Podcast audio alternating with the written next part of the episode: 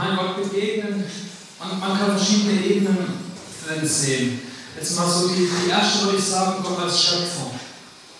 So ist grundsätzliche Wahrnehmung. Gott hat die Welt geschaffen, er ist Schöpfer. Das kann ziemlich distanziert sein, irgendwie vielleicht ein Schöpfer weit weg, aber trotzdem ist es ziemlich naheliegend, wenn ich glaube, wenn ich erkenne, dass es einen Schöpfer gibt, dass ich eine gewisse Dankbarkeit habe ihm gegenüber.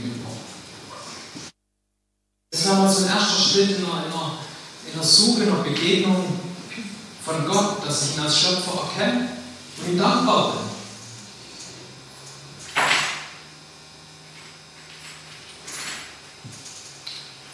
Und ja, ich meine, wenn man genauer hinschaut, wie Gott beschrieben wird, ich meine, der herrliche Gott, der, das, der das ewige Licht bewohnt. Und ich meine, wir wollen zu dem Land kommen, wir wollen dem begegnen. Ich meine, was, was, kann da, was kann der Mensch da machen? In tiefster Anbetung, in Beugung vor ihm, vor ihm kommen, ihn suchen. Und ich meine, klar, das hat er verdient. Er ist Gott. Und es war vor einer Weile, da war ich draußen unterwegs, war irgendwann in der Nacht im Wald auf der Richtung, schön beim Mondschein, warm beten, war auf meinen Knien und habe einfach Gott gesucht, Gott, ich will dich sehen, ich will dir begegnen. Und plötzlich war irgendwas, irgendwas, irgendwas stimmt nicht. Irgendwas ist da.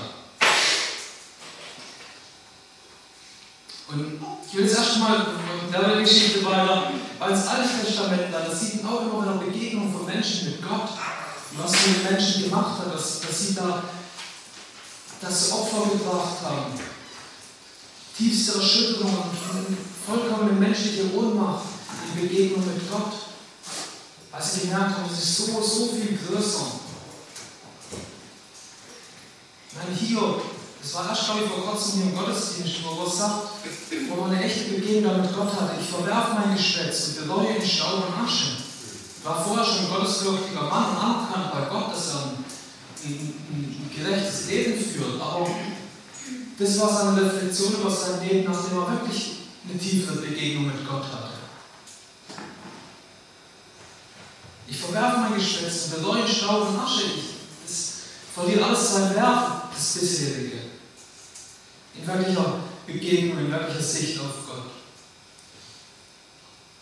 David hat all sein Leben Gott immer wieder erlebt. Was sagt er? Sei mir gnädig, Gott, denn vor dir ist kein lebendiger gerecht.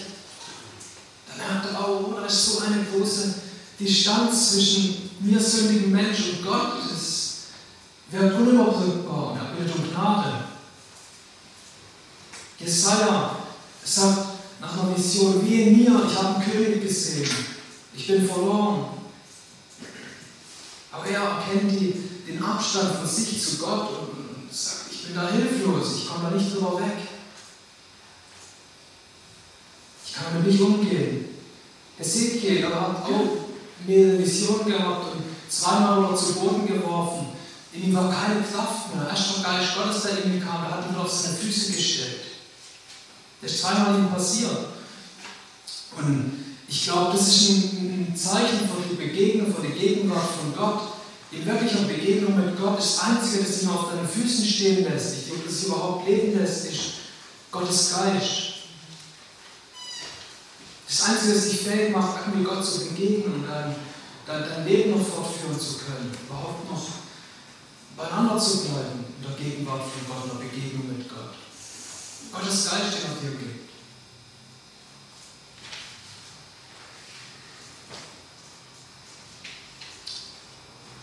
im zweiten Mose, wo Volk Israel am Sinai war, hat auch von Begegnung mit Gott geredet. Und das wollte das Volk Israel nicht ertragen. Die, die haben da eher auf eine Second-Hand-Begegnung mit Gott gesetzt. Die sagen, hey, Mose, geh, geh du da hin, der ganze Donner, die Blitze und die dunkle Wolke da, das, das ist uns zu viel. Mose, geh du, auf dich wollen wir hören, aber Gott selber hören, nee, lieber nicht. Das ist unerträglich, das wollen wir nicht. Ich meine, Outsourcing nennt sich heute sowas, Professionalisierung.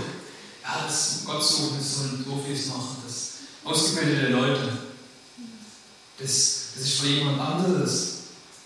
Ich höre lieber mal irgendwie eine Predigt an oder höre einfach ein bisschen Lobpreis und so. Ich möchte so Gott begegnen. Das ist die Art, wie ich Gott begegnen möchte. Jetzt direkt Gott suchen, das könnte so erschreckend sein. Lieber nicht, lieber, lieber irgendeine religiöse Form, irgendwie ein Ablauf, ein Ritual, das menschlich kontrollierbar ist und das, das echte Suchen nach Gottes Willen irgendwie für mich ersetzen soll. So die Art, Gott mundgerecht geschnitten in Häppchen gereicht, so daher so ist es akzeptabel, so kann ich, so kann ich Gott akzeptieren, das ist okay. Aber mehr nee, nee, lieber nicht. Kontrollierbar, steuerbar und irgendwie Sicherheit vermitteln. Ist es nicht ein Ding, nach dem wir immer wieder suchen? Wir haben vielleicht mal Gott erlebt dann wollen wir das irgendwie in den Schema packen, ah ja, okay, so funktioniert es. Und dann mache ich das halt, ah okay, ich habe immer wieder eine stille Zeit erlebt, okay, ich stehe morgens wenigstens eine Stunde früher auf, habe meine stille Zeit, da erlebe ich Gott. Nicht, nicht, dass es schlecht ist, man früh aufstehen, die Sprüche sowieso lobt, das ganze Buch fast, redet dazu immer wieder. Äh, aber ich kann Gott nicht festlegen in einer Art und Weise, wie ich mir das wünsche.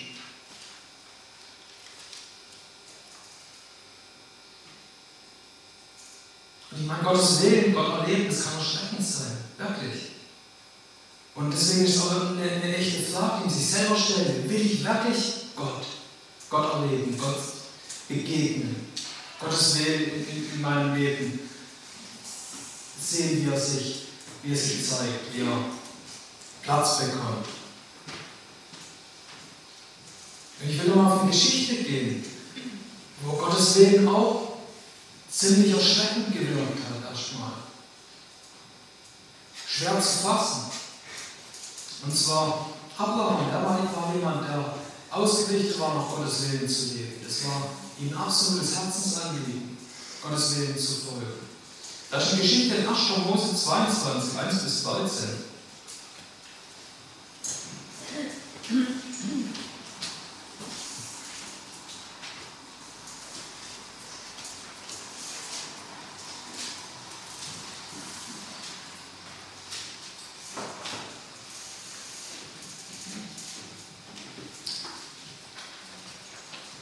Und es geschah nach diesen Dingen. Da prüfte Gott den Abraham. Und er sprach zu ihm, Abraham. Und er sagte, hier bin ich. Und er sprach, nimm deinen Sohn, deinen einzigen, den du lieb hast, den Isaac, und zieh hin in das Land Moria und opfere ihm dort das Brandopfer auf einem der Berge, den ich dir nennen werde. Da machte sich Abraham früh am Morgen auf sattelte seinen Esel, nahm seine beiden Knechte mit und seinen Sohn Isaac.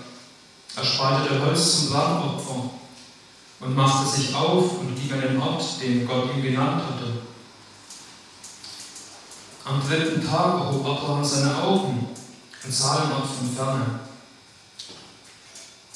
Da sagte Abraham zu seinen Knechten, bleibt ihr mit dem Esel hier ich aber und der Junge wollen dorthin gehen und anbeten und zu euch zurückkehren.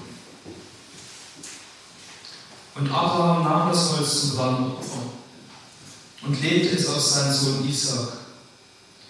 Und in seine Hand nahm er das Feuer und das Messer. Und sie gingen beide miteinander. Da sprach Isaac zu seinem Vater, Abraham und sagte, mein Vater. Und er sprach, hier bin ich, mein Sohn. Und er sagte, siehe, das Feuer und das Holz. Wo aber ist das Schaf zum Brandopfer? Da sagte Abraham, Gott wird sich das Schaf zum Brandopfer ersehen, mein Sohn. Und sie gingen beide miteinander. Und sie kamen an den Ort, den Gott ihm genannt hatte. Und Abraham baute dort den Altar und schichtete das Holz auf. Dann band er seinen Sohn Isaac und legte ihn auf den Altar oben auf das Holz. Und Abraham streckte seine Hand aus und nahm das Messer, um seinen Sohn zu schlachten. Da rief ihm der Engel des Herrn vom Himmel her zu und sprach, Abraham, Abraham. Und er sagte, hier bin ich. Und er sprach, strecke deine Hand nicht aus nach dem Jungen und tu ihm nichts. Denn nun habe ich erkannt, dass du Gott fürchtest, da du deinen Sohn, deinen einzigen, mir nicht vorenthalten hast. Und Abraham erhob seine Augen und sah, und siehe, da war ein Widder hinten im Gestrüpp an seinen Hörnern festgehalten. Da ging Abraham hin, nahm den Widder und opferte ihn anstelle seines Sohnes als Brandopfer.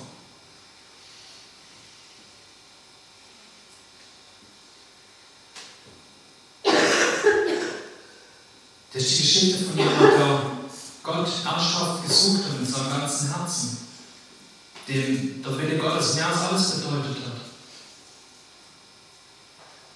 Und hier ist ein Beispiel von einem Weg, den Gott ihn geführt hat. Gott wollte von ihm wissen, was ist dir wert, mir zu folgen.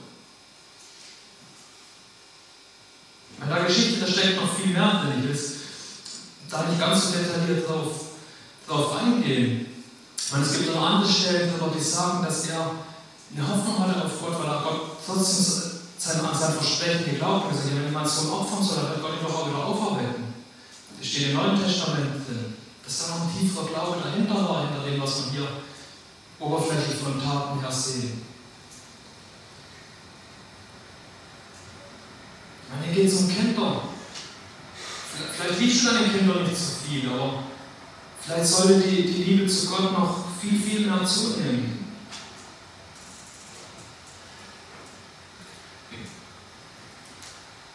Weil besser Szene dann leben, dass, dass deine Liebe zu Gott eine viel, viel größere ist als zu jedem Mensch. Ich meine, warum sollten sie sonst auf die Idee kommen, so einem Gott folgen zu wollen, den, den sein Stellenwert in der Familie genauso ersetzen kann? Warum? Wenn sie sehen, dass es scheinbar gar nicht wert ist.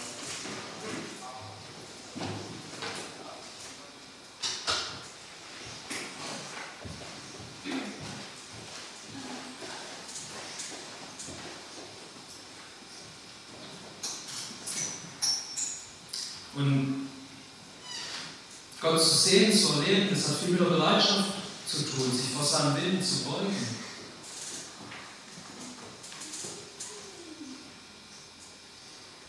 Hm. Ein Rabbi hat die Frage, warum heute mehr Gott sieht, so beantwortet, die jemand gestellt hat. Ja, weil sich keiner so tief bücken kann. Das war seine Antwort, wo ein Schüler gefragt hat, ja, warum denn früher Menschen mit ihrem von Angesicht Gott gesehen haben, jetzt nicht mehr. Das war seine Meinung darüber, ja, weil die, die Beugung vom Menschlichen ausweicht, um Gott zu begegnen. Stellt das mal als eine Frage aus so einem Raum, als eine Aussage.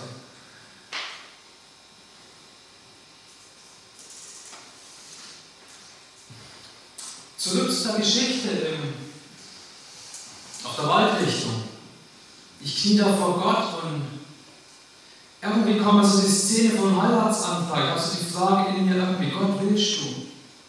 Und ich wusste die Antwort, ja, ich weiß, Gott will. Aber der zweite, der tiefere Gedanke war der, wer kniet hier eigentlich? Und ich sehe ein.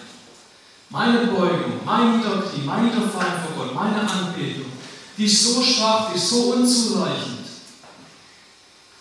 Wenn ich Jesus sehe, wenn ich sehe, wie gebeugt er war, der Allerverachtetste, der Allererniedrigste. Ich kann mich beugen, ich kann mich niederwerfen, wie ich will, ich kann anbeten, wie ich will. Jesus war erniedrigter, Jesus war gebeugter. Jesus war tiefer runtergestürzt, als jeder Mensch es jemals war.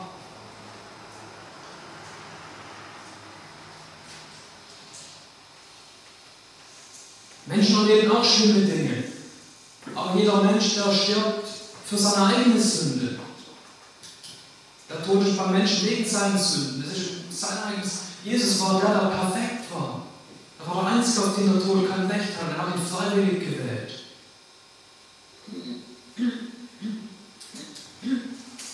Er war nicht einfach nur sündlos und fehlerlos, sondern er war, er war perfekt und, und vollkommen hingegeben zum Wohl von Menschen zur Ehre von Gott. Und trotzdem ging er den, den Weg an den tiefsten Punkt.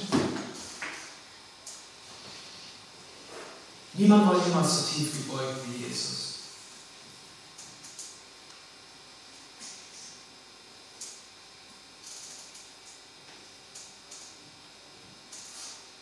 Und zurück zur, zur Geschichte von Abraham. So circa 2000 Jahre später, da gibt es wieder einen Sohn mit dem Holz auf dem Rücken.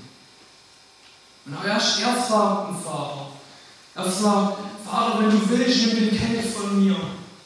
Aber nicht mein Wille, sondern deiner soll geschehen. Und es gibt keine Antwort von Gott. Man geht weiter seinen Weg.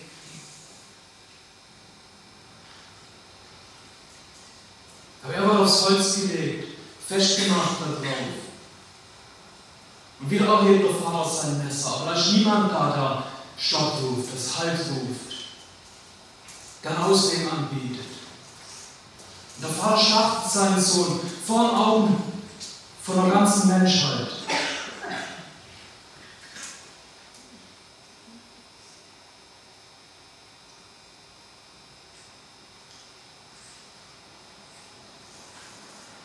Und dann wendet er sich ab von seinem Sohn, geht zu dem Widder hin, ihn aus dem Busch, was sich verfangen hat, in den Sturkopf, holt ihn da raus und lässt ihn frei laufen, lässt ihn leben. Das bin ich, das bist du.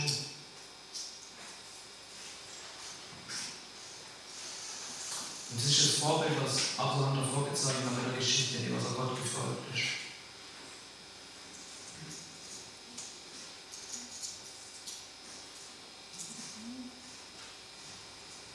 Jesus war mehr erniedrigt als, als jeder Mensch. Er kniet vor mir, er ist er ist der Stelle, der sich beugt. Er ist der, der die Frage stellt: Willst du? Willst du?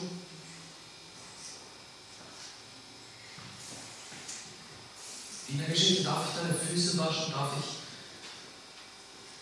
Bist du demütig genug dafür?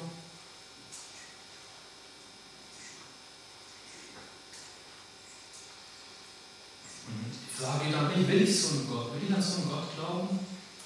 an so einer Lösung glauben? Will ich meine Hoffnung, mein Glauben auf jemand so Erniebiges setzen?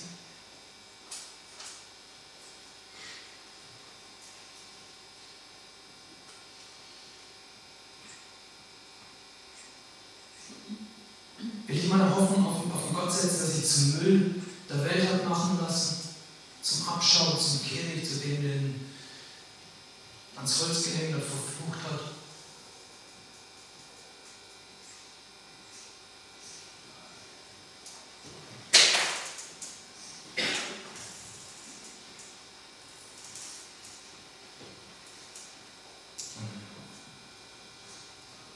Frage Gott zu Jesus, ja, was, was, was willst du? Was willst du? Nur dein Herz. Dein Herz will ich. Und das geht's mir.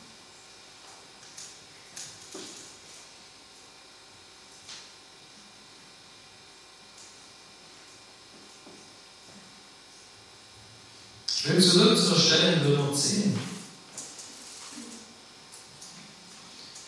Oder die Verse 6 bis 10.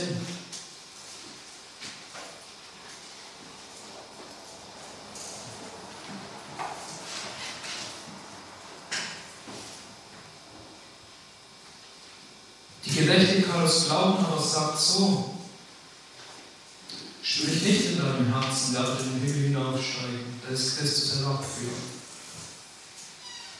Gesehen, Gott ist so, so entfernt, er ist so weit, weit über den Mensch. Wie will ein Mensch hinsteigen? Wie will ein Mensch hinkommen? Mit seiner, mit seiner Anstrengung, mit, Religiosität, mit Anbetung, mit Beugung vor Gott. Wie will er irgendwie dorthin kommen?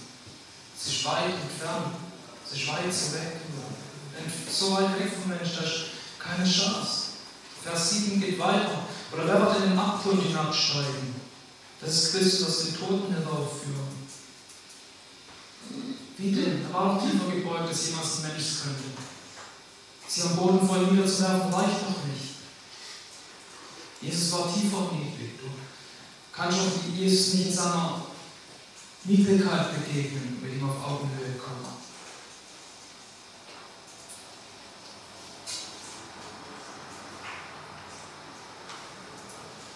Vers 8 geht weiter und sagt, sondern was sagt sie? Das Wort ist dir nahe, in deinem Mund und in deinem Herzen. Das ist das Wort des Glaubens, das wir predigen. Hier ist beschrieben, wo Gott Menschen nahe kommt.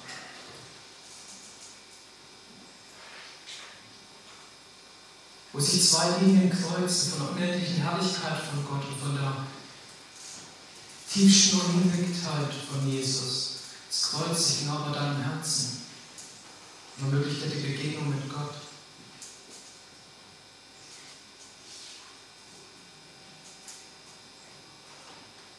Nur das, das ist Jesus, er weht die Wahrheit ins Leben.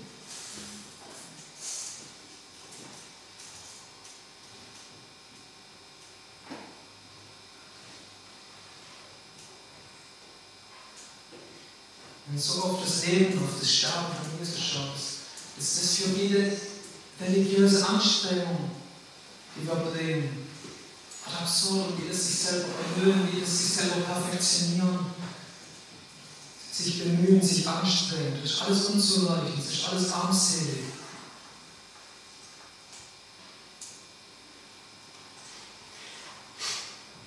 Und ich will zurück zu der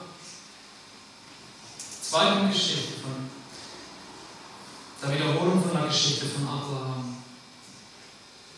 Und Gott hat den Widder befreit, der in Dorn verfangen war. Hat ihm eine neue Chance zum Leben gegeben. Aber er hat sich wieder zurückgewendet zum Sohn, hat den Sohn auferweckt. Als, als Hirten für den Widder, damit er sich nicht wieder verfängt in Dorn und Sünde und Gebundenheit. Um eine Leitung und eine Führung zu geben. Dazu hat er den Sohn wieder auferweckt, weil der Tod konnte ihn nicht halten. Er war vollkommen, er war sinnlos. Der Tod hatte keine langfristige Macht über ihn.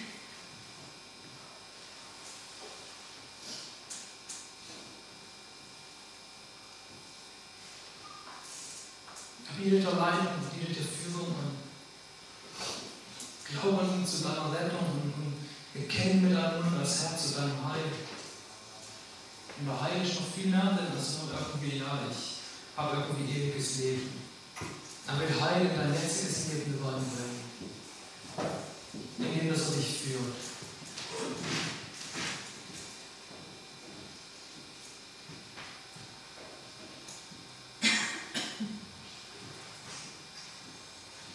Such am richtigen Platz. Da viele über Gott suchen, Gott begegnen will, aber such am richtigen Platz. Such nicht hier und dort nach dem passenden Verhalten und einer passenden Umgebung und irgendwas, das du tun kannst, weil das Wort vom Leben, das ist nahe in deinem Herzen, deinem Mund, da begegnet dir Gott. Alles Anstrengende Flucht davor, vor dem, wo ihr dir begegnet, genau da, wo du bist.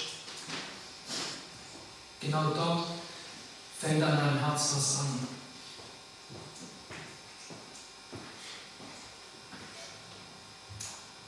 Alles außerhalb davon ist tote Religion. Alles außerhalb von dem, du zu Gott begegnen willst. An einer anderen Stelle als er dir begegnet, genau da, wo du stehst. Genau da, wo deinem Herzen. Und bei deinem Mund. Es ist nicht zu weit weg, es ist nicht zu viel. Du kannst die Worte aussprechen. Ja, die in den Mund legen, indem es dir begegnet. Wie du anfängst, Wahrheit zu bekennen, in das Herz zu bekennen. Er ist schon Herr. Er wird vor immer regieren. Und du kannst dich entscheiden, dich dem unterzustellen, zu sagen, ja, das ist gut. Du bist mein Herr.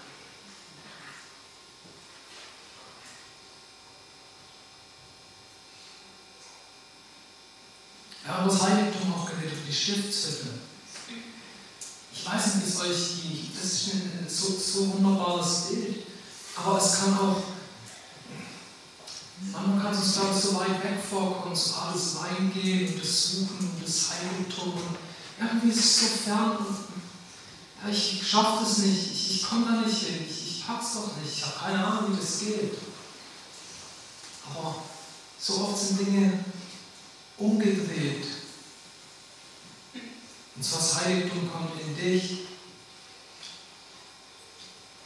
in dem du dein Herz aufmachst und Platz machst.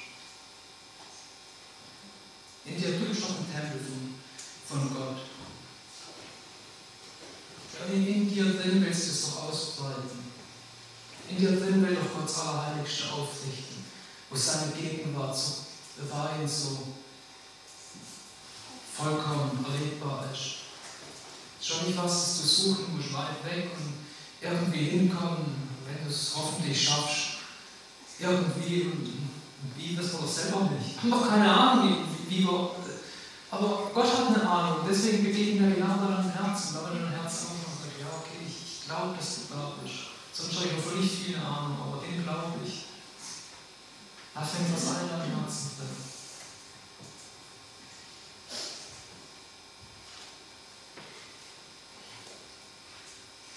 So begegnest du deinem Schöpfer. Da hast du deinen Ursprung, deine Erlösung. Den dir ewiges Leben garantiert. So begegnest du auch deinem Vater. Schau doch, in Jesus immer versetzt den Vater. Wenn wir davon reden, wir wollen Vater sehen, wir wollen Vater suchen. Das können wir doch nicht. Wo ist er denn? Hast du ihn schon mal gesehen? Wir können ihn doch mal in Jesus wahrnehmen. Und er ist doch der, der uns begegnet mit seinem Evangelium genau in unserem Herzen. Dann holt uns ab. Wenn wir Vater sehen wollen, ist doch das genau der Punkt. Das ist doch nicht unser Suchen, nicht unser. Das dass Jesus uns abholt. Wir in Jesus sind, ja, und in Jesus sind wir doch versetzt. Schon an die Rechte vom Vater. Ja, können wir Vater noch nicht begegnen. Das fängt genau in unserem Herz an. Da, wo wir stehen, da, wo wir sind. Dann können wir uns auf den Weg machen. Ah, okay, gut, ich. Fällt schwer, aber ich, okay, ich glaube es. Ich glaube es, dass ich versetzt bin zum Vater, dass, dass ich unmittelbar da bin. Und jetzt mache ich mich auf den Weg, jetzt lerne ich ihn kennen, jetzt, jetzt schlage ich da die Bibel auf und, und finde da immer wieder Schätze im Vater und ich bin direkt bei ihm, neben ihm. Wirklich? Ja, so, das ist doch nah. Dein Mund, dein Herzen. Und da, Vers 11 und Nummer 10 geht weiter, wie die Schrift sagt, jeder, der an ihn glaubt, wird nicht zu Schanden werden. Uraltes Wort, mir gefällt es. Er war nicht enttäuscht werden. Das Wort von Gott, das hält, was er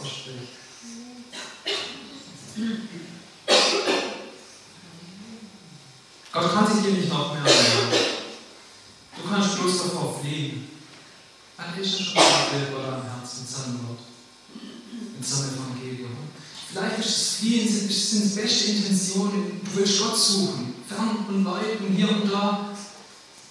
Nein, ich fliehe nur davor, weil er dir vergeben will, genau wo du schon bist.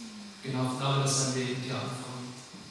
Wo du dann irgendwann hinkommen wirst, wirst du sehen, Gott, Gott geht schon seinen Weg, aber das ist eine Sache, die vom Innersten anfängt, die Menschen zu verändern. Da beginnt das sein Werk.